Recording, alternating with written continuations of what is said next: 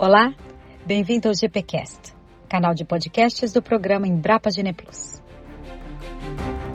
Em janeiro de 2024, o programa atualizou a avaliação genética genômica da raça Senepol, que a partir daquele momento passou a ter uma periodicidade semestral, cumprindo um compromisso assumido com os nossos clientes e com a Associação Brasileira dos Criadores, a ABCB Senepol.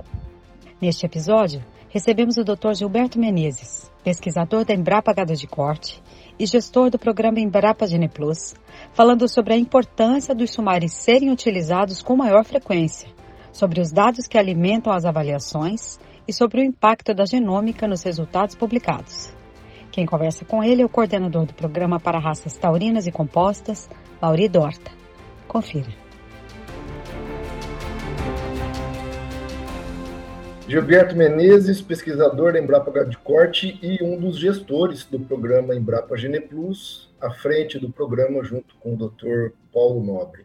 Gilberto, obrigado por você ter aceitado o convite. Mais uma vez, é um prazer ter você aqui. Ô, Maria, a satisfação é minha de estar participando dessa iniciativa tão, tão legal que eu acho, e você sabe que a gente vem, ao longo desses dois, três anos, que eu acho que a gente começou com a, com a iniciativa do podcast, buscando melhorar cada dia mais e trazer assuntos que são pertinentes, né? Ter a oportunidade de falar um pouco mais de assuntos que tem vezes a gente fala dentro de uma palestra ou em um evento e fica restrito a algumas poucas pessoas. E aqui a gente pode deixar isso para todos ouvirem de acordo com suas agendas. Pois é, Gilberto. O, o, que motivou essa conversa nossa de hoje é a atualização da avaliação genética genômica da raça Senepol, mas o tema interessa a todos os criadores e técnicos e, e todo mundo que esteja ligado de alguma forma ao melhoramento genético de qualquer raça de corte. A gente trabalha com a dezena de raças e os temas dos quais a gente conversa interessam a todos, não, não especificamente a uma raça restrita. Ô, Gilberto, então, assim, a primeira pergunta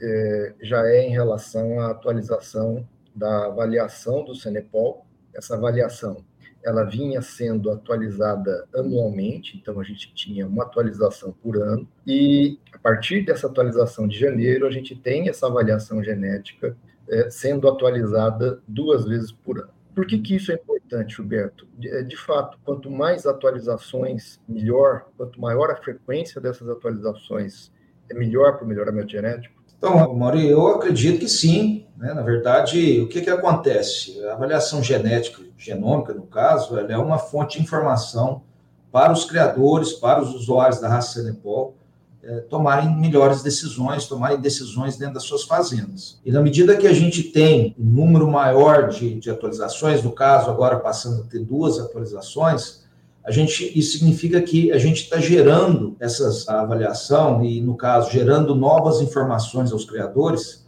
com o que tem de, da, de, de, dados mais recentes dos animais. E isso significa, então, que são as, as melhores informações que a gente tem disponíveis para estar tá oferecendo aos criadores. Então, é, é, eu entendo como algo muito importante né, quando a gente sai de uma, que foi o que foi possível, a gente trabalhou por vários anos e agora passam a ser duas, a gente tem uma entrada de dados, seja dados do próprio animal, seja de dados de parentes desse animal que vão ser importantes do processo de avaliação genética, fazendo parte né, dos dados que vão gerar as informações, as DEPs, que é o que as avaliações genéticas genômicas entregam.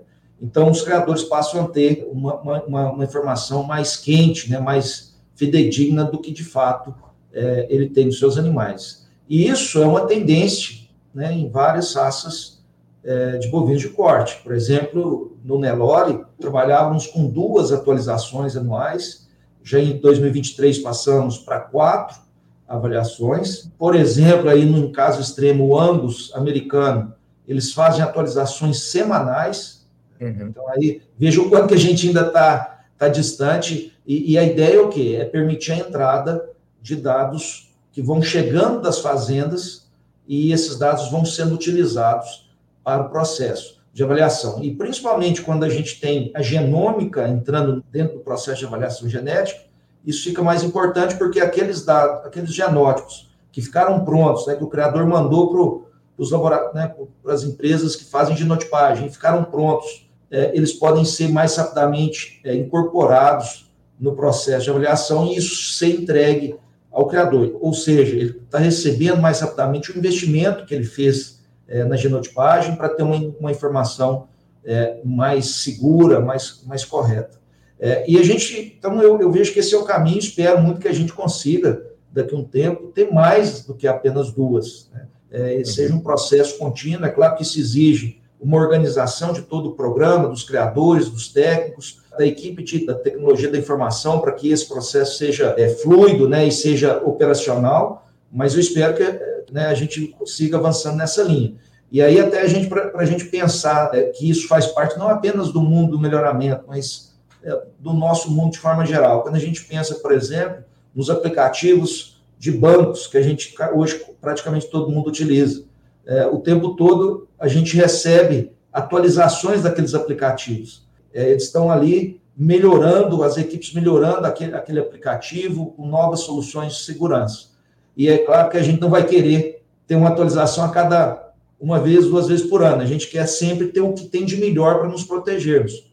É a mesma coisa das avaliações. Se a gente tem mais atualizações, significa que está sendo gerado o que tem de mais novo, o que está sendo gerado lá nas fazendas, dentro dos currais, isso está tá sendo incorporado no processo. A gente sabe que quanto mais informações entram, e quanto melhores essas informações que entram no sumário, melhor é o resultado publicado e melhor e mais consistente é esse sumário. Isso. Especialmente no caso do Cenepol, esse sumário vem se consolidando já ao longo dos últimos três, quatro anos, especialmente, com a entrada da genômica do o nível de informação, o Gilberto, que a gente tinha disponível no Cenepol, por exemplo, em 2010 ele era praticamente zero. Né? Então, quem está nos ouvindo pode entender que as primeiras avaliações que foram publicadas, elas realmente sofriam de, de consistência, exatamente por ter um número de informação restrito e por não estarem consolidados ainda. Mas foi feito um trabalho fantástico no Cenepol em termos de coleta de dados, a ponto, inclusive, do Cenepol ser a primeira raça que o Geneplus publicou a Deptcar, por exemplo, de consumo alimentar residual, antes mesmo da, da raça Nelore. É, o que a gente tem hoje, Gilberto, de, de pedigree, de fenótipo e de genótipo no Cenepol hoje coletados? Qual é o tamanho dessa base de dados? o quanto essa base de dados de fenótipo, de pedigree e de genótipo é robusta a ponto de dar a consistência que tem dado no sumário hoje. E eu digo consistência é, é, pelo fato da gente não ter mais aquelas flutuações que a gente tinha no passado não muito distante de touros relativamente já aprovados que variavam muito de DEP, de, de uma atualização para outra. Recentemente, essas, essas oscilações têm sido muito menos frequentes, para não dizer que praticamente não tem acontecido. Qual é o tamanho dessa base de dados hoje que sustenta a avaliação genética que nós temos hoje no Cenepol, que ela já é bastante consistente? Certo, Maria. É, assim, a, a, raça Cenepol é uma raça, é um exemplo, exemplo excelente né, de como, quando se tem um alinhamento entre os técnicos, entre a associação, entre os criadores e uma equipe igual a nossa dentro do programa Bravo Gene Plus, como as coisas podem acontecer, como a gente pode conseguir evolução é, muito importante dentro aí de 10 a 13 anos, né, que a gente começou em 2010, já estamos entrando agora em 2024, e saímos, como você disse, de praticamente uma base de dados mínima, onde ali em 2011 foi feita a primeira avaliação, com muita coragem, né, em termos de, olha, vamos trabalhar com o que nós temos, sabendo que era ali uma ainda uma informação frágil, que precisaria, ao longo dos anos, vir ser, sendo melhorada. E isso aconteceu, como você colocou. É porque, por mais que fosse frágil, era melhor ter essa informação do que não tê-la. Exatamente. É, você fala, mas por que, que fizeram? Fizeram porque precisava das coisas acontecerem. É, era o que tínhamos. E é, é, assim que a gente sempre trabalha aqui no programa Rapogene Plus, com diversas raças, e, e, acho que a gente entende sendo correto. A gente faz o, o melhor que nós podemos com aquilo que a gente tem, né? até termos condições melhores de de fazer ainda melhor. É, é, assim mesmo. Então, naquele momento, a cada ano, 2011, 12, 13, enfim, a gente veio buscando melhorias, como eu falei, um trabalho junto com a associação, com os criadores, com os técnicos que acreditavam nesse processo de melhorando. E chegamos né, em 2018, 2017, já com o PMGS, que é o, o Programa de Melhoramento Genético Senepal, institucionalizado pela associação, que deu uma, ainda mais fomento para esse processo de coleta de dados, que veio a culminar 2018, já com a, a, a inserção da, da, genômica dentro do processo de, de, avaliação dos animais, naquela época ainda resultado para dupla musculatura e para o SLIC, e 2019 uma avaliação genômica, genética genômica tradicional, né? É, hoje, a gente tem no Senepol, dentro da base de pedigree, cerca de 265 é, mil animais né, dentro da, da, da avaliação. É, isso é um número bastante importante, né, que compõe a base como um todo. É, quase 7 mil animais genotipados, já 6.900. E aí é importante dizer que não são qualquer 6, 7 mil animais, são animais Aqui a gente tem cerca de 480 touros, que são pais da grande maioria da, da população gerada, principalmente nos últimos anos, touros importantes, touros fundadores, que isso dá uma, uma consistência muito importante para o processo, de muitas doadoras, que também foram importantes, e de muitos animais participantes de provas de avaliação de desempenho, que tiveram seus fenótipos coletados de forma muito adequada. Então, isso é, dá muita robustez e isso foi construído ao longo dos anos. É, em termos de fenótipos, por exemplo, para peso ou sobre ano, a característica é mais fácil da gente conseguir estar tá coletando em todas as fazendas, em todos os criatórios, a gente já está próximo de 50 mil animais avaliados, e aí avaliados realmente com dado que foi usado na avaliação, assim, depois já das limpezas, isso é um banco uhum. interessante. Na parte de, por exemplo, características ligadas à carcaça, o, né, medidas por ultrassonografia, é, área de olho de lombo, espessor de gordura subcutânea, marmoreio, já chegando próximo de 15 mil fenótipos, ou 15 mil animais avaliados com essas características, já na avaliação, quer dizer, depois de fazer as limpezas, e no CAR, consumo alimentar residual, uma medida já mais difícil, desafiadora de, de ser trabalhada em todos os criatórios, a gente está um, hoje próximo também de 7 mil animais é, já com fenótipos. É, isso e uma boa parte desses animais com CAR que tem fenótipo também genotipados. Isso aqui nos deu essa, como você colocou, até a, a, a segurança de ter débito para o CAR, até antes do Nelore, no caso, porque a gente uhum. tinha uma estrutura de dados dentro do Cenepol que permitiu isso. Touros, quase todos os touros avaliados e muitos animais de prova, inclusive com CAR, também genotipados. Isso nos deu segurança de seguir. Ah, e, inclusive, o CAR que entrou agora no, na composição do índice da raça Senepol exatamente por isso, para a gente ter a, a, confiança necessária nessa, nessa estimativa para ponto de, de introduzir ela no índice, claro, inicialmente de uma forma bastante modesta, mas já passando a constar no, no IQG da raça Senepol. Exatamente. Agora, falando sobre, sobre características que, que hoje não são publicadas no Sanepol. Os criadores, a cada atualização, a cada sumário novo que sai, eles sempre vêm é, nos questionar e, e, manifestar a expectativa da gente publicar para o Sanepol DEPs ligadas principalmente à fase de cria, é, falando de efeito materno, falando de stayability, falando de stayability, habilidade de permanência no rebanho, relação de desmama, probabilidade de prenhez, enfim, esse tipo de característica ligada à fêmea, ligada à fase de cria. Então, duas perguntas. Primeiro, Gilberto, é um mistério calcular essas DEPs e é, e é por isso que elas não estão no sumário do Senepol? Essa é a primeira pergunta. E a segunda pergunta, supondo que não seja um mistério, por que então que elas não estão no sumário do Senepol ainda? É, Maria, excelente essa, essa sua pergunta e a gente convive com ela há bastante tempo, né? Vários criadores, técnicos, e confesso, é, é uma, é uma inquietação até nossa, né? A gente fica trabalhando aqui com a raça, com as diversas raças, a gente está sempre pensando em, em, buscar algo melhor. Primeira, a, a resposta da sua primeira pergunta, não há mistério algum né, em gerar DEPs para características ligadas a reprodução, como você colocou, a stayability, é, né, isso não há relação de desmama, não há nenhuma dificuldade, tanto que isso já é realidade em outras raças que nós trabalhamos, não, não há mistério nenhum. Agora, uma coisa, em relação à segunda pergunta, né, e a, que vem a razão da gente ainda não ter DEPs para essas características, ela vem em algo que, que é básico, que muitas vezes a gente, né, as pessoas esquecem ou, ou, ou, não entendem, por não entender exatamente o processo do que é uma avaliação genética, seja com genômico ou não, que é o seguinte: é, a gente, a avaliação genética simplesmente ela, a gente vai aplicar metodologias, vai dar um tratamento estatístico, genético, para dados que são gerados dentro das fazendas, que são gerados pelos criadores junto com seus técnicos, e, e que esses dados são, então, enviados e a gente consolida em, ba em bancos de dados que são, então, processados e, e aí sim gera, gera as DEPs, gera né, os resultados das avaliações genéticas.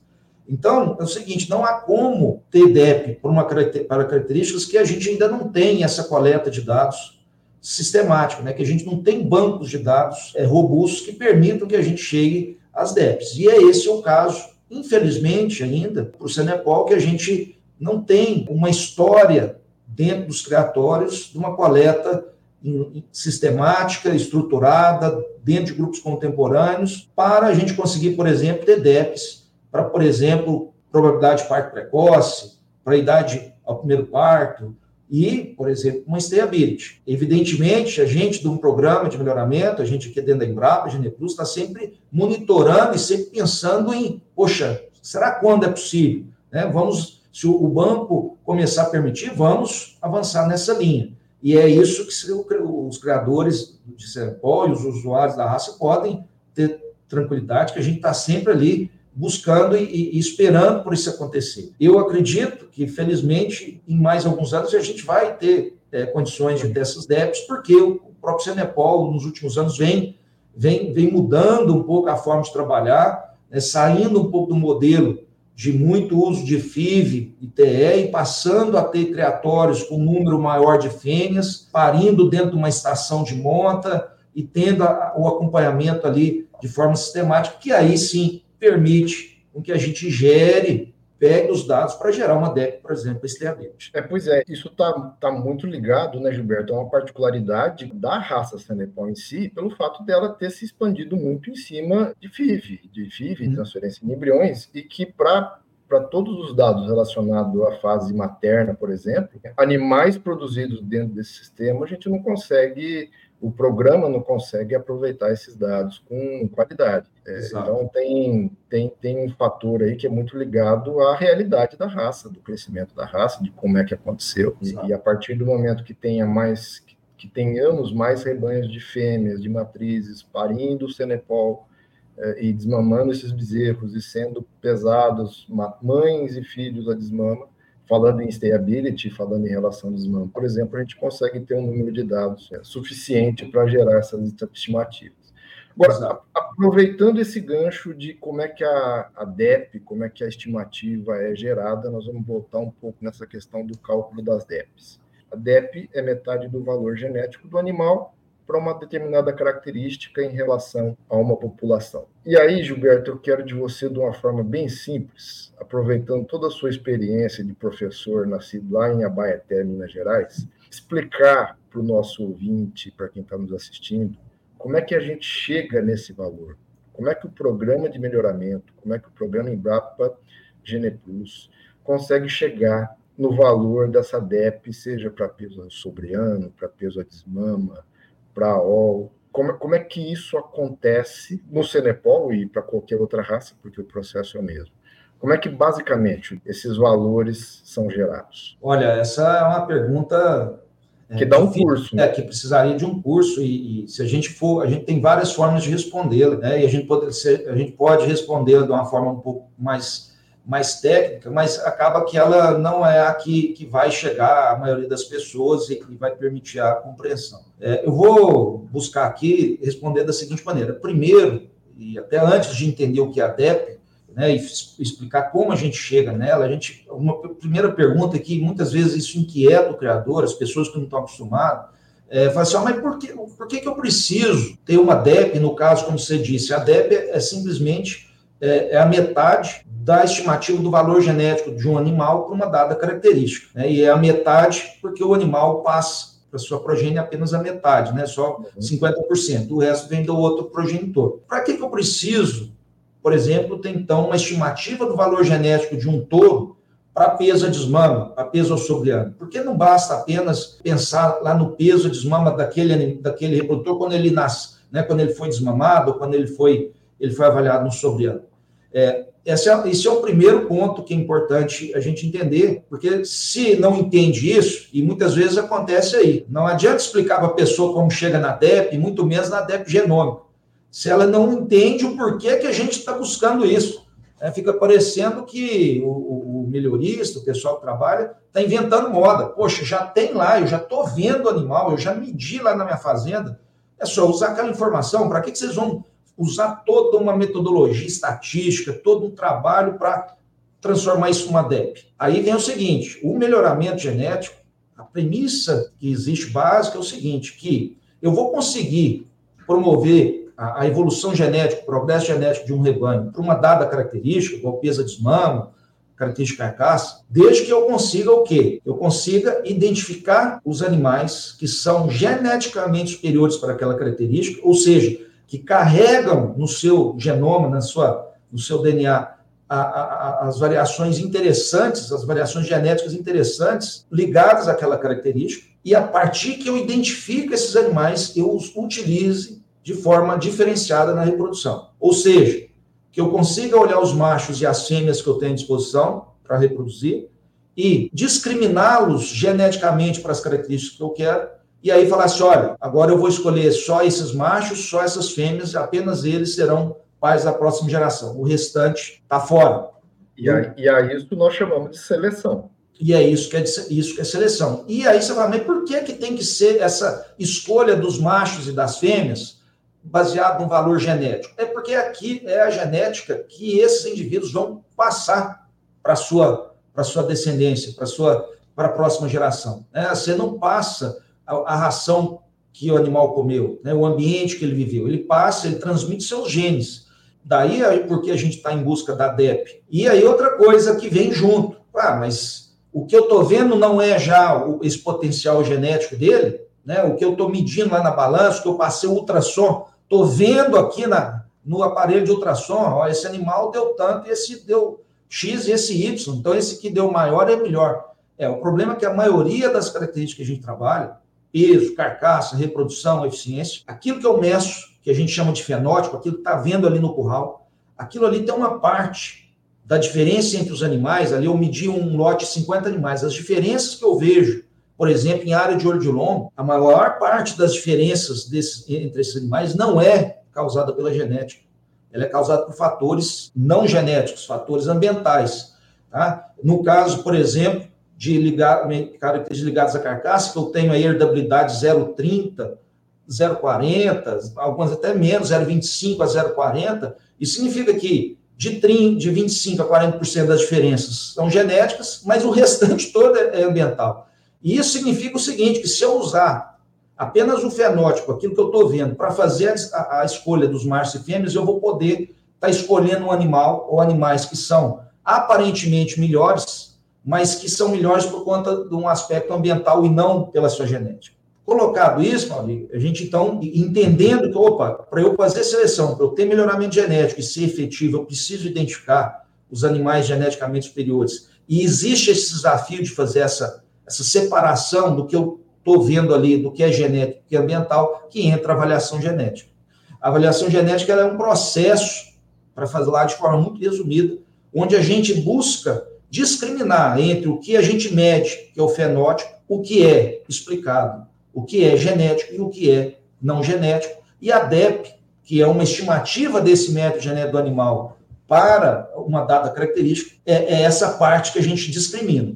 E para fazer essa discriminação, a gente aplica modelos estatísticos que a gente não vai entrar aqui em detalhamento, mas de forma geral, o que que esses modelos fazem? Eles, e de uma forma muito simples, eles, eles permitem que a gente separe, a partir da montagem adequada dos grupos de manejo, dos grupos contemporâneos, a gente compare animais que foram criados em condições similares, e a partir dali consegue, a gente consegue discriminar o que é genético e o que é ambiental. Então, a gente tira do, ali daquela do que a gente mediu a parte não ambiental e fica com a genética que a, que a gente nos interessa. Só que tem um detalhe a mais. A gente ainda faz o seguinte: a gente usa do parentesco entre os animais para dar mais força, ou vamos dizer assim, aumentar a quantidade de dados que a gente tem sobre um mesmo animal. O que eu quero dizer? Que além da informação dele próprio, que eu fiz ali a discriminação do que é genético e ambiental, eu também vou buscar a informação dos parentes. É como se fosse assim, olha, eu vou buscar uma informação sobre uma pessoa, né? Você quer contratar alguém, você quer saber se alguém é uma boa pessoa ou não, você busca informações, busca saber de quem ele é filho, de quem ele é parente. É a mesma coisa. Então você vai, olha, esse animal aqui, ele é filho desse, desse, desse touro e dessa vaca, eles são bons? É irmão de quem? É sobrinho de quem?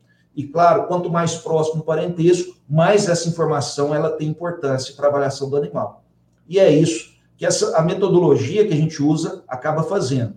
Ela nos ajuda a discriminar o que é ambiental e o que é genético, e ainda usa as informações do parentesco para agregar informação. E a genômica, que a gente vai, pode falar um pouquinho mais, ela vem melhorar como essa informação dos, dos parentes ela é, ela é, é agregada dentro do processo.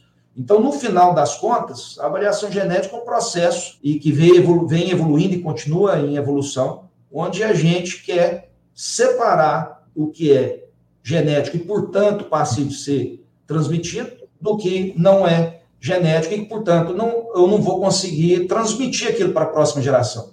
E, um, e um melhoramento genético se faz como? num processo contínuo de identifica os, os, animais geneticamente superiores, machos e fêmeas, faça uma pressão ali de seleção, ou seja, só uma parte se reproduz, nasce uma nova geração e eu repito esse processo ao longo do tempo.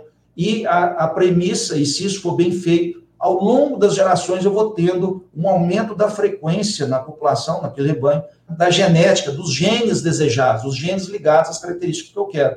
E é isso que a gente chama de melhoramento genético. Né? Quando você fala, olha, uma população houve um progresso genético, por uma característica, por exemplo, peso de mama, por uma precocidade. O que, que foi feito?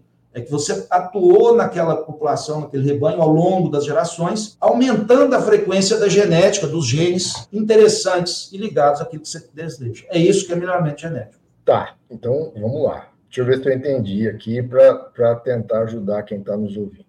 Nós estamos falando de avaliação genética, e a avaliação genética é um tratamento estatístico matemático para a gente conseguir isolar para cada animal o que ele tem de genética para determinada característica. Isso. E para fazer isso, é utilizado o desempenho dele, a informação de desempenho dos, dos a informação de quem é o pai, de quem é a mãe, de quem é o avô, de quem são os primos, e a informação de desempenho desses animais todos dentro de cada grupo onde eles foram avaliados para se chegar nesse valor. Então, uhum, a partir exato. daí, determinamos o que é a DEP, o que é a avaliação genética. A primeira avaliação genômica foi publicada no Cenepol em 2019, do Nelore, acho que um ano antes, é isso? Isso. Então, a genômica, a primeira avaliação genômica pode ter sido por aí. Então, a partir de 2018, começamos a ter, de fato, a avaliação genética genômica. Então, adicionamos mais um efeito, além do pedigree, além da informação de desempenho do animal e além da informação dos filhos do, de determinado animal para compor a estimativa da DEP desse animal. Como é que a genômica entra, então, nesse processo? Por que, que, ela, por que, que ela muda a história? Por que, que ela é um adicional importante ao que a gente já tinha, que era a avaliação genética tradicional? O que, que hoje a gente tem? E aí eu vou já direto, porque o que o Cenepol tem, qual é a abordagem que nós utilizamos para inserir as informações genômicas dentro do processo de avaliação genética, que dá o processo que né, a gente está chamando aqui avaliação genética genômica ou avaliação genômica, que é o mesmo tá? que a gente adota, por exemplo, na raça Nelore, que o GenePlus faz uma avaliação genética e genômica em parceria com a ABCZ, né, para Nelore e raças equinas, e que também, importante ressaltar, é o mesmo processo, procedimento que o Angus, por exemplo, americano, a Associação Americana de Angus utiliza. Tá? Então, é desse que eu vou falar. É, o que que, o que que a genômica, como que ela entra nesse processo aqui, já é de uma forma bem simplificada. Ela, basicamente, ela atua na melhoria ou a gente conseguindo estimar com maior precisão a semelhança genética entre os indivíduos. Ponto. Né? Aí você fala, mas qual que é a importância disso? A importância é que no processo de avaliação genética de um animal, eu utilizo a informação dele e a informação de todos os seus parentes. E essa informação dos parentes, ela vai ter maior ou menor influência na avaliação do indivíduo à medida que o parentesco é maior ou menor. Então, pai e filho é um, um parentesco forte, tem mais influência. Se é um primo de terceiro grau, aquilo, aquilo, o desempenho desse primo de terceiro grau influencia na avaliação do indivíduo, mas é em menor grau. E isso é um aspecto muito importante do processo. Não é por acaso que tem, por exemplo, tradicionalmente os testes de progênio. Qual é a ideia do teste de progênio? Por exemplo, que tem em gado de corte, mas em gado de leite, por exemplo, é, é, é, muito tradicional e muito, e assim, é o caminho, né? Por quê? Touro, por exemplo, você não, não produz leite. Então, qual é a forma de você avaliar um touro é, em termos do seu potencial de produção leiteira, de mesmo e de composição, de qualidade do leite? Eu tenho que avaliar o quê? Suas filhas. É um, é um, é um caminho direto. Por isso, se faz um teste de progênie. Né? Pra, eu vou avaliar o touro com base no seu, na sua progênie. Obviamente, também, todos os outros, sua mãe, seus, seus, parentes, vai influenciar. Bem, entendido isso, a genômica entra fazendo o quê? Melhorando essa estimativa do, da semelhança genética, que é o que a gente usa para medir é o parentesco. Só que sem genômica, né, usando só o pedigree, o que a gente trabalha é com o que a gente chama do parentesco médio. Então, por exemplo, você tem é, irmãos, dois irmãos completos, é, uhum. e aí você, o que, que a gente diz? Qual que é o parentesco entre dois irmãos completos? Ou seja, filhos de uma mesma vaca, do mesmo touro, aí, um, por exemplo, frutos de uma, de uma FIV, né? Fiz ali uma FIV, nasceram são irmãos completos. No processo de avaliação genética desses animais, é, o parentesco entre esses dois animais é de 50% que é o, que é, é, o parentesco médio que a gente usa, meu irmão, é, irmão completo, 50%. Quando a gente tra, é, genotipa, e aí então passa a usar a informação que está no genoma do animal, é, desses animais, no caso, como exemplo, você consegue realmente trabalhar com a semelhança real, ou pelo menos muito mais próximo do que a real, e não com a média. E aí o que a gente, né, vários estudos, e aí não é no Senepol, a gente tem na literatura, mostra que esse, é, é, se você pegar vários pares de irmãos completos, esse parentesco, na média, é 50, mas ele varia em torno de 50, podendo ficar ali entre 40% e 60%. E aí que vem a questão da genômica. Então, eu, eu, eu, eu utilizo no processo da avaliação genômica realmente a semelhança entre aqueles indivíduos. Então, eu refino o meu processo de levar em consideração o que, né, o que tem de semelhança entre os, entre os animais. Uma outra forma é o seguinte: quando eu pego eu estou avaliando dois animais, filhos do mesmo pai né, e da mesma mãe, na hora que eu genotipo esses animais e tenho o pai e a mãe genotipados, o que, que eu vou conseguir? Eu consigo ver o seguinte: os dois animais recebem 50% do pai e 50% da mãe. Isso não muda. No entanto, as, o que veio de 50% da, do pai e da mãe são diferentes entre os animais. Então, eu consigo também é, corrigir essa questão. Não por acaso você tem irmãos completos, que tem um irmão que é mais parecido com o pai, o outro é mais parecido com a mãe. E você fala, ah, mas por que, que é essa diferença? É porque o que, né, o que vem de, do, de cada uhum. pai e para cada filho varia. E é isso que a gente coloca à mão. Um termo aí, um palavrão, né, que se usa é a, a gente passa a entender a segregação mendeliana. Segregação mendeliana é o um embaralhamento na hora que é, vão ser formados os gametas. Fala assim, ó, vai para esse filho uma parte e vem e essa outra parte da, da mãe, uma parte do pai, outra parte da mãe. O outro filho recebe uma outro, outras cartas. E a genômica permite que a gente passe a conhecer exatamente quais cartas foram essas. E ao conhecer isso, a gente melhora o quê? O quanto que a gente vai considerar dessas informações dos parentes na avaliação daquele indivíduo. E à medida e quando eu tenho então mais precisão, eu conheço de forma mais adequada, eu consigo fazer o quê? Eu estou mais próximo do que é realmente o valor genético do animal. Isso é o que e a gente fala isso dizendo que a gente tem mais acurácia, né? A gente vai ter uma estimativa de um valor genético mais acurado. Tá? É, e isso, ou, em outras palavras, você vai ter mais segurança de que aquele valor genético, aquela para aquela característica, ela é aquilo mesmo, né? Ela não, não eu, eu tenho um erro menor associado àquela estimativa. Você, você apresentou Gilberto, já em algumas oportunidades, eh, alguns dados e, e exemplos de como a genômica pode fazer basicamente duas coisas na avaliação genética. A primeira, a capacidade da genômica, do animal a partir do momento que ele é genotipado, da genômica mudar a DEP e mudando a DEP ela muda o valor do IQG desse animal. Uhum. E segundo, o que você acabou de dizer, em razão dessa mudança na DEP para uma estimativa melhor do que se tinha antes, consequentemente o valor da acurácia dessa DEP eh, também muda e aumenta. É, a gente está falando com base na avaliação genética do Senepol, mas isso a gente sabe que se repete de forma maior ou menor nas outras raças. O que, que pode acontecer, então, quando um animal é genotipado sobre esses dois aspectos? Primeiro, qual é a capacidade da, da genômica, do fato dele estar genotipado, alterar as DEPs dele, quanto essas DEPs podem mudar e, por consequência, o quanto o QG desse animal pode mudar e o quanto que se tem, de fato, um ganho de confiabilidade, um ganho de acurácia nessa estimativa. Tá certo. É, eu vou começar deixando claro até a questão do que, então, como a genômica hoje é utilizada e como ela é entregue ao criador. Isso é algo também que ainda a gente vê uma certa dificuldade de entendimento. Uhum. Então, pelo que eu acabei de explicar, na hora que a gente fala, olha, nós utilizamos 7 mil genótipos no processo de avaliação genética, né, genômica, que a gente né, tá agora acabou de ser entregue aos criadores. Como que essa genômica ela, vai, ela, ela, ela é utilizada? Como eu acabei de explicar, dentro dos animais que estão genotipados, melhorando a estimativa da semelhança entre eles, ajudando a, a junto com o pedigree, estabelecer esses laços genéticos e ponderar, então, né, a, a a contribuição de cada animal para avaliação dos animais entre si. É isso que é feito. E, portanto, eu não vou receber um resultado diferente, um valor diferente para aquele animal que é genômico. Não.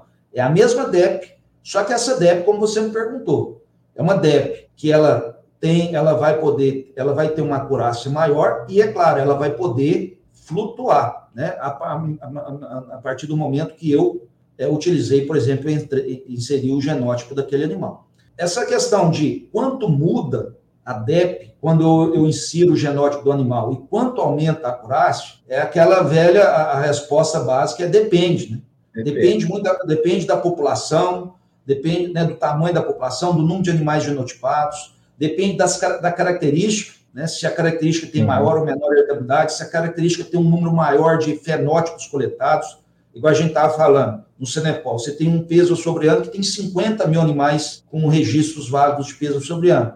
Já para o CAR, você tem 7 mil, né, 6 a 7 mil. Então, é, isso tudo influencia. E não é no Senepol, tá? Os estudos, por exemplo, no ambos americano, que é a, é a referência né, que a gente tem, isso também acontece até aproveitando, é a segunda vez que você menciona o ânus americano, e a gente sempre usa esse exemplo porque, na verdade, acho que é o maior banco de dados é, de gado de corte que existe no mundo, é, de fenótipo e de genótipo hoje, inclusive. Me corrija se eu estiver errado. Não, disparado maior, né? Com tanto. E não é só de genótipos, né? Com a parte genômica, mas um de, banco de, de dados. de fenótipo. Isso, um fenótipos absurdo, com algumas características acima de um milhão de dados de, de uhum. animais já avaliados e, e pedigree acima de, de milhões, né? Então, é uma base que a gente tem como referência, um benchmark, vamos assim dizer, e que adotam já a genômica desde 2012 e no formato que a gente trabalha desde 2016, 2017. Tá? Então, é uma referência, o pessoal que já está à frente e, e, um grupo muito bem assessorado, né, com uma equipe muito forte. E aí é o seguinte, então, ah, quanto que vai mudar? de DEP? Depende, como eu falei. Quanto que, o que a gente sabe? A acurácia vai aumentar.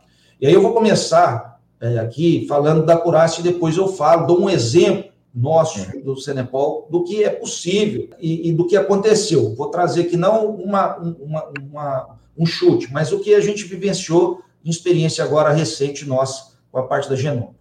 Por exemplo, em termos de acurácia, é, a gente viu, de forma geral, entre as diversas características que a gente trabalha hoje no Senepol, se a gente pensar animais, né, a gente testou animais que tinham genótipo, que foram genotipados e que eram fenotipados também. Tá? Então, é, qual que foi o ganho de eu ter, por exemplo, inserir a, é, o genótipo do animal para aquele animal que já tem o fenótipo para aquela característica? Ou seja, que ele já tem um, uma medida, de fato, em média, o ganho de acurácia foi de 15%. Tá? Então, é, você, ao inserir o genótipo, você tem uma confiança de, de 15% a mais aqui no processo. Isso para o animal que já tem o fenótipo. Quando a gente foi para animais que ele não tinha o fenótipo, imagina um animal que acabou de nascer, né? ou ele está novo, ou é por uma característica igual o CAR, que são, é, é limitada essa coleta de dados, então ele não vai ter uma medida própria. Quando você inseriu a, é, a genômica, numa forma média, nas várias características, a gente teve um ganho de 29% tá, de acurácia. Como eu falei, se for olhar no Angus, no Nelore, isso varia um pouco entre raças, mas veja que são ganhos expressivos, né? Você ter essa, se aumentar esse percentual em termos de, né, de acurácia, de segurança do que você está do que você está usando. É, em termos, vou, vou trazer mais um número aqui em termos de acurácia. É, a gente fez uma análise de fêmeas. Então, se você pega fêmeas genotipadas com progênio ou não genotipadas com progênio, na hora que esses animais que têm progênio foram genotipados, o uso do genótipo aumentou em 28% a acurácia dessas fêmeas. Então, é uma coisa. Quando essas você pegou, trabalhou com fêmeas que não eram, não tinham progênios, ou seja, são novilhas, e eu genotipei ou não genotipei, o ganho foi de 50%. O que, que isso também mostra, Mauri? Que a genômica ela traz mais ganhos de acurácia. E, no caso, ela vai. Aí a gente já pode começar a falar sobre o quanto que ela vai mudar a DEP do animal. Varia também, depende do que? além dos fatores que eu já coloquei, do quanto de informação, de dados que você já tem daquele animal. Então, por exemplo, se você tem um touro que já tem 100, 200 filhos nascidos e avaliados dentro né, do processo, tem muitos irmãos, tem outros touros, irmãos que são touros, enfim, filhos que são touros, você inserir o genótipo, né, a genômica desse animal, o genótipo dele no processo, muda quase nada, porque ele já tem uma acurácia alta, você já tem um número de informações grandes sobre ele porque pelo que se tem de informação já dele e da família, o valor genético que está estipulado ali para ele e a DEP em razão disso já está muito bem estimado. Exatamente, é isso aí. A partir dos dados que já tem disponível, é isso? Isso, isso. Agora, então, quando que a genômica, né? Aí a gente até tem a questão da seleção genômica, né? onde que a genômica mais traz o ganho, né? Onde ela impacta? Ela impacta justamente animais jovens, animais, então, que por quê? Animais não, te, não foram avaliados ainda, não tem progênio, aquele animal, muitas vezes, ele não foi ainda fenotipado, e aí, então, nesse caso, você tem esses ganhos, que eu acabei de mostrar, a genômica uhum. traz um ganho maior. E também onde o quê? Quando é um, é um fenótipo caro, um fenótipo que é limitado. Então, para aquele animal que eu não vou ter o fenótipo, a genômica traz um benefício maior. Isso, então, em termos de acurácia, é isso, esses números que eu falei. Em termos da DEP, que ainda é mais, né, DEP, QG, qual que é a mudança que a gente tem? A gente não tem isso assim, feito de forma populacional, mas vou dar um exemplo, é, que foi um exercício legal que a gente, nós fizemos o ano passado com os animais, os tourinhos que participaram da prova de avaliação é, da, é, chancelada pela Associação Brasileira de Criadores de, de Bovino de Cenepol, né, que foram 55 animais, que participaram da prova, que finalizou em agosto do ano passado, e que a gente teve a oportunidade de fazer o quê? De ter a avaliação desses animais antes, sem eles estarem genotipados, e depois a gente fez uma nova avaliação, já inserindo o genótipo desses animais. Foi um exercício até fomentado pela própria associação. E aí, o que, que nós vimos o que, que, apareceu quando isso foi feito? Considerando esses 55 animais, por coincidência, nas diversas medidas que a gente trabalhou na prova, peso, né, desempenho, né, enfim, várias características importantes aí, nós tivemos um ganho de acurácia de 55%, em média, na acurácia desses 55 tourinhos. Aí você fala, nossa, mas eu vou ter um ganho assim num touro mais velho? Não. Por que, que nesses tourinhos foi grande? Porque eram animais jovens, na avaliação ainda não tinha entrado nenhum fenótipo deles, então, na hora que a genômica entrou, foi o que deu um ganho grande, porque eles estavam sendo avaliados basicamente por pedigree, até ali. Na hora que a genômica entrou, um ganho aí de 55% de acurácia.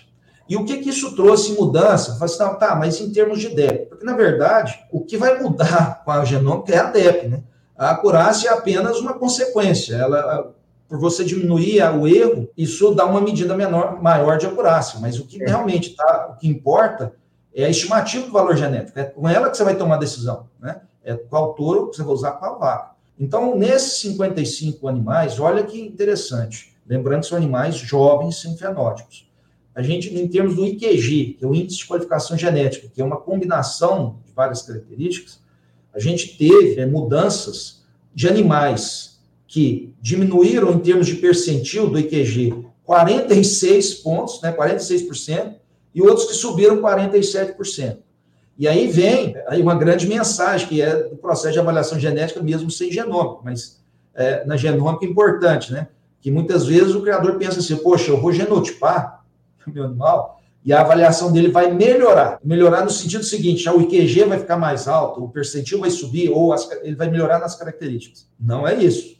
Uhum. Na verdade, a genômica vai trazer o quê? Ela vai inserir um, é mais uma fonte de informação sobre os, os animais, sobre, principalmente, como eu falei, a semelhança genética que aquele animal tem com a população que ele está sendo comparado. E aí, ao conhecer mais, eu, eu vou, vou chegar mais próximo do, do, do valor genético verdadeiro. E que então eu posso ter uma subida no valor do animal ou uma descida, porque eu posso identificar, olha, esse animal estava parecendo que era bom, mas na verdade ele não é tão bom assim. E o contrário. Então, o pêndulo pode ir para os dois lados. E nesse caso, para dar um exemplo desses 55 animais, para ver, para você ver, de um animal, um torino, que sem genótipo, sem usar genômica, ele era um top 8% para o IQG, ou seja, estava ali na, na cabeceira, opa, beleza, estou. Na hora que inseriu, simplesmente é, mudou só isso, tá? Inseriu o genótipo, ele foi para top 55. Ou seja, houve uma flutuação se for é grande, é grande. Por quê? Principalmente com o animal jovem. É um animal novo que a informação até ali era só de pedigree. Como eu repeti, não vai ser a mesma coisa se é um touro que já tem filhos, né, de uma vaca que já tem ali informação, que tem o fenótipo, você vê que isso vai diminuindo. E, por outro lado, teve um animal que era top 50, ou seja, meião, né, medião, igual a gente gosta de brincar, ele foi para top 4%. Né? Então, assim, moço, a genômica trouxe, opa, esse animal, na verdade, ele é melhor do que estava se, na média, pensando de uma forma geral. Então, tem esses impactos. Aqui eu trago estou né, compartilhando algo pontual desses 55 animais. Não dá para dizer que, assim vai ser para todos os animais. Depende, porque depende do parentesco dos animais, né? Mas isso dá uma ideia do quanto que é possível mudar. E a pergunta era exatamente essa, assim, só para quem está em casa, só para quem está nos ouvindo entender o exercício. A avaliação genética foi publicada em julho. Esses animais tinham uma estimativa sem genômica. A única coisa que foi incluída no banco de dados era o genótipo desses animais para gerar só desses 55 animais, inclusive, para gerar essa nova DEP deles. Rodou a base toda de novo e aí a gente chegou a esses dados que você tá, acabou de falar. É, teve animal que desceu 46%, então se o animal era top 47, ele foi para top 1, e teve animal que subiu 47 pontos percentuais, se ele era top 1, ele foi para 48. E com esse exemplo real aí de um touro que era top 50 e foi para top 4, e de um que era top 8 e foi para top 55 no IQG. E aí, o criador que tinha o top 50 e foi para top 4, é claro que ele vai acreditar né, nessa. É muito mais fácil para ele entender que a DEP real é essa DEP que foi gerada com a genômica.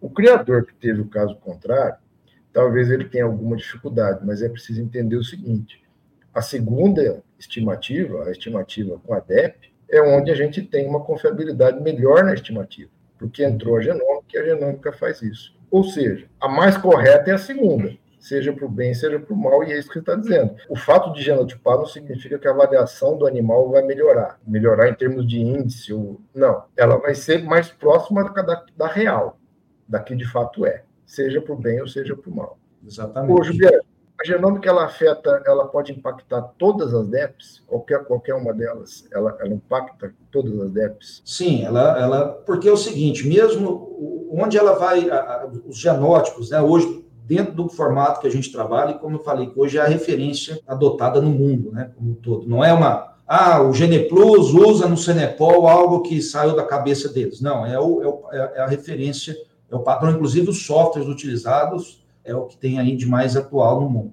É, a gente trabalha o seguinte, a genômica, então, ela entra ajudando a corrigir e a melhorar o que o pedigree faz. Né? O pedigree serve para quê? Ele serve para estabelecer essas relações de parentesco, no caso, que o que, é o parentesco? São é, é, relações de, semel, de semelhança genética. Né? E que aí, então, o pedigree serve para isso. Quanto mais, parente, mais próximo parentesco, você imagina que existe mais semelhança genética. Você compartilha mais genes do que com um indivíduo que você não tem parentesco nenhum.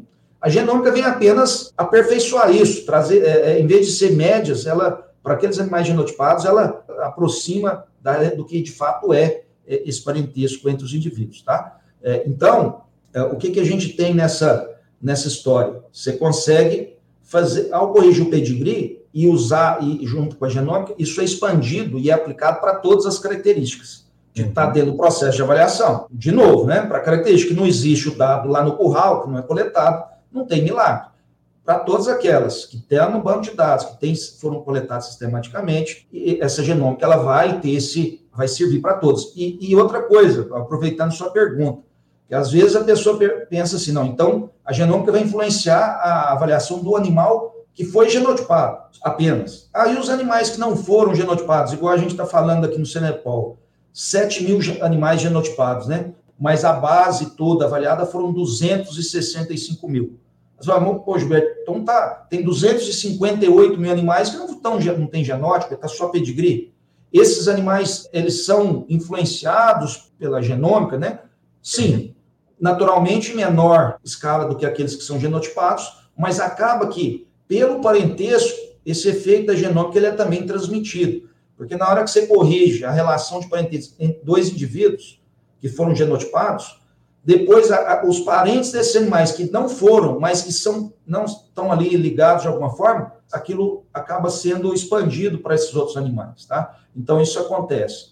É, e outra coisa, meu amigo, para aproveitar, é, quando a gente fala que a genômica melhora a acurácia, e que então eu passo a ter um pouco mais confiança naquele valor, daquele, daquela estimativa de valor genético, e principalmente quando eu estou pensando no animal jovem, a gente está falando de uma acurácia sair de 10, 20% e ir para 30, 35, 40%. Ou seja, ainda tem uma, uma grande margem ainda de flutuação, de, de incerteza a respeito da avaliação daquele animal.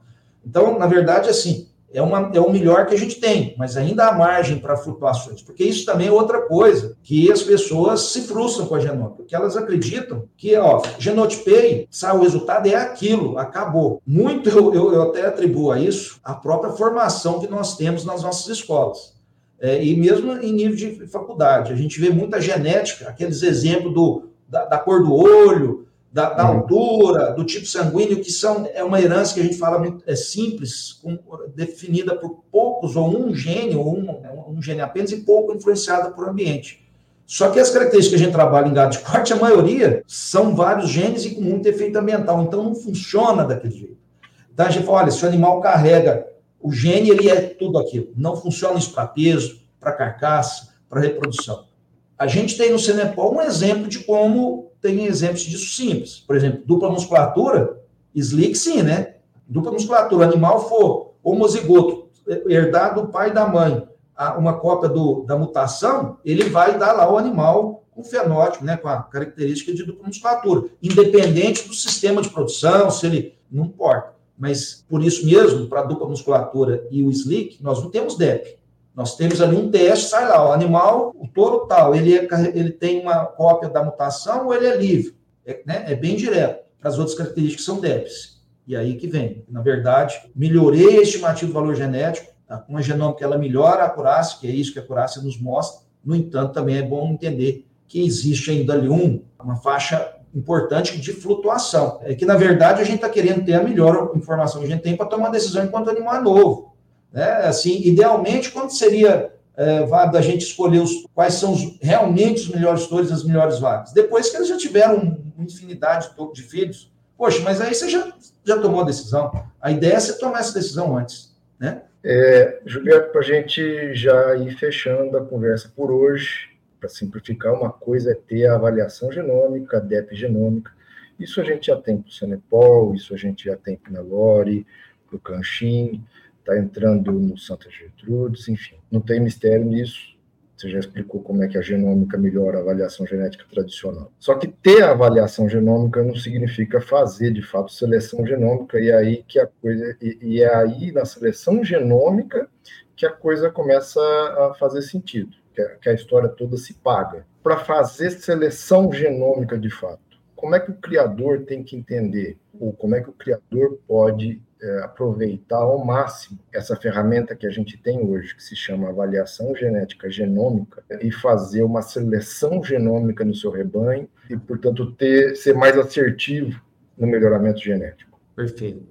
Olha, Mari, para responder isso e a pessoa entender, né, ela primeiro tem que ficar claro qual, como que é o processo. A primeira coisa é entender o seguinte, tá? Como a gente já falou, a genômica ela entra melhorando a acurácia, é, né, melhorando a estimativa que eu tenho do valor genético dos animais, quer dizer, chegando mais próximo, dando mais o que? Segurança para tomar aquela decisão.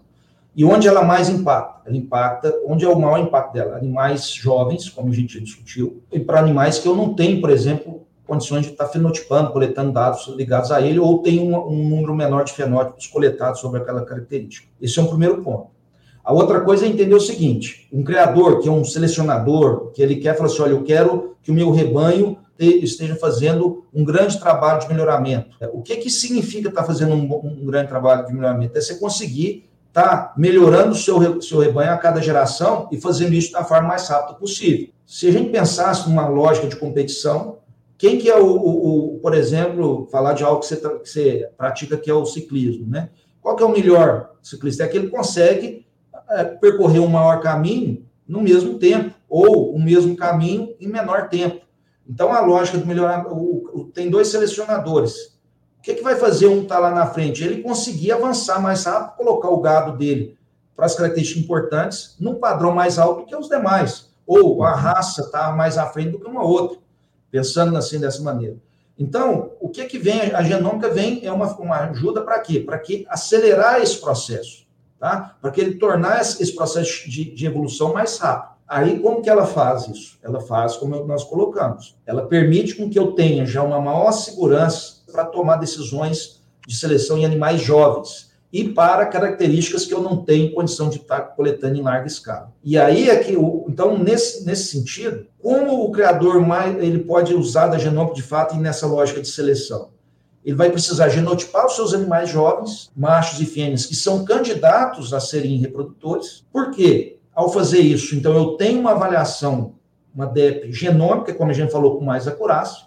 Com base nessa informação, com mais acurácia, com mais confiança. Eu vou então tomar uma decisão de quais machos e quais fêmeas eu já vou, eu vou usar na, na, na reprodução e aí eu acelero esse processo. Aí eu uso esses animais na reprodução e gero uma nova geração e assim eu sigo o processo, tá? É, o que muitas vezes a gente está parado hoje é o seguinte: eu estou tendo só uma melhor avaliação genética com a genômica, mas o processo de seleção continua o mesmo.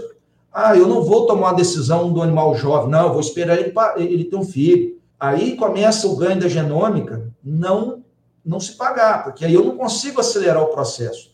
Eu mando o genótipo, mando o material do touro para genotipar depois que ele já chegou na central, né? Isso, verdade... ele já tomou a decisão, né? É. A genômica é para qualificar a decisão do criador, é ajudá-lo na decisão de quais machos, quais fêmeas vão ser é, pais da próxima geração e poder fazer isso para animais o quanto mais jovens possível e também considerando características que eu não tenho coletadas em larga escala. Então, assim, ah, como que eu uso? Se eu não estiver fazendo isso, eu estou deixando de usufruir da, da genômica. É assim que, que, que a genômica tem trazido é, grandes é, ganhos. Por exemplo, um exemplo assim mais clássico, que ele já é real, né? E que revolucionou o processo de melhoramento é no gado de leite. Né? Em gado de leite, como a gente até já falou aqui hoje, teria para eu avaliar um touro para produção leiteira, eu tenho que esperar a filha dele parir. Pensa o tempo, né? Tem que inseminar, a filha nascer, essa filha depois virar uma vaca e você, você ter uma produção dela.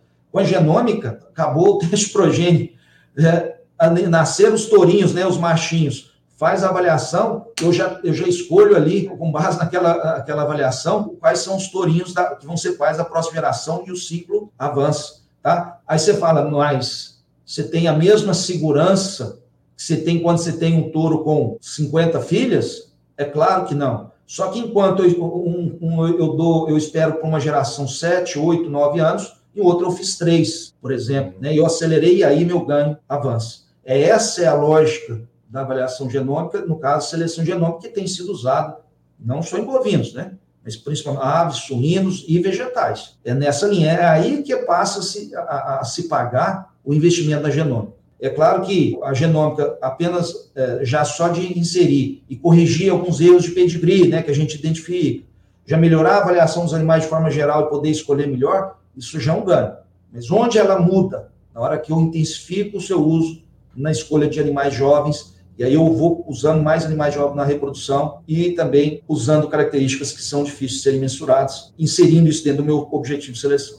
É isso aí. Gilberto, por hoje é só. Acho que está tá, tá de bom tamanho, nós já estendemos o tempo e queria te agradecer mais uma vez. É sempre um prazer, uma satisfação estar com você, conversar com você sobre esses assuntos, sobre outros também, mas especialmente sobre esses. E seja bem-vindo sempre. Muito obrigado. Obrigado, Maurinho. Fico feliz que você tenha achado que foi válido. É, é desafiador esses assuntos que a gente tratou aqui. Eu busquei tentar colocá-los numa, numa linguagem mais simples é, e mais dentro do que é real. Tá? É uma, uma aproximação, mas dentro do que de fato na prática funciona Espero que seja bem recebida pelos nossos criadores, técnicos, enfim, pela toda a comunidade. Um abraço. Obrigado a você que nos acompanhou até aqui. E eu só queria deixar uma dica para quem quiser saber um pouco mais sobre genômica. Há poucos dias nós publicamos um episódio do GPcast com o Exley, da Neogen, o famoso X, né, falando bastante sobre o tema. E além disso, também há vários outros episódios com convidados bastante especiais falando de diversos temas ligados à produção e ao melhoramento genético. É, a todos, meu muito obrigado, um grande abraço, fique com Deus e até a próxima. Esse foi o GPcast, canal de compartilhamento de conhecimento e ideias sobre melhoramento genético de gado de corte. Confira também conteúdos relevantes diariamente nas nossas redes sociais e YouTube. Programa Embrapa Geneplus. Pesquisa, tecnologia e inovação para produzir mais e melhor.